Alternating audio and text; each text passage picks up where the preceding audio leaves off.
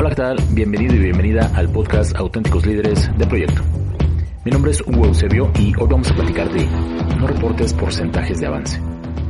En la gran mayoría de los proyectos a donde voy, las personas están acostumbradas a dar un avance por medio de un porcentaje. Incluso, en más de un proyecto me he encontrado que el que se hace llamar líder de proyecto le dice a su equipo que ellos coloquen el porcentaje de avance, ya sea en el proyecto o en donde lleven su control de tareas. Esto es como pedirle a una persona que sin ayuda de un higrómetro te diga el porcentaje de humedad relativa en el ambiente. Me he encontrado en proyectos relativamente grandes, en reuniones de estatus, donde llega el que se hace llamar líder de proyecto y una semana dice que vamos al 40% y la siguiente semana reporta ir al 30%, como los cangrejos de reversa. Y lo peor, que lo hace con tal ignorancia que no entiende por qué las burlas de los que nos dimos cuenta de su falta total de control del proyecto. Se cree que el porcentaje de avance es la única medición dentro de un proyecto, pero eso no necesariamente es cierto. El porcentaje de avance lo manejan herramientas como Microsoft Project, pero el cálculo lo hacen con referencia a la línea base y a la fecha de estado.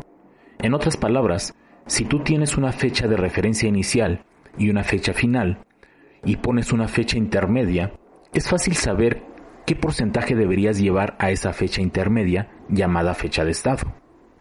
Así calcula Project el porcentaje, pero en ningún momento te dice si el dato es correcto o no.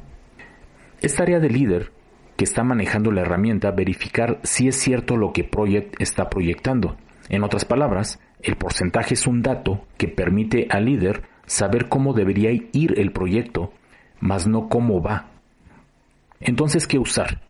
Debes usar datos que realmente puedas comprobar. Estos datos pueden ser la fecha de inicio y finalización real.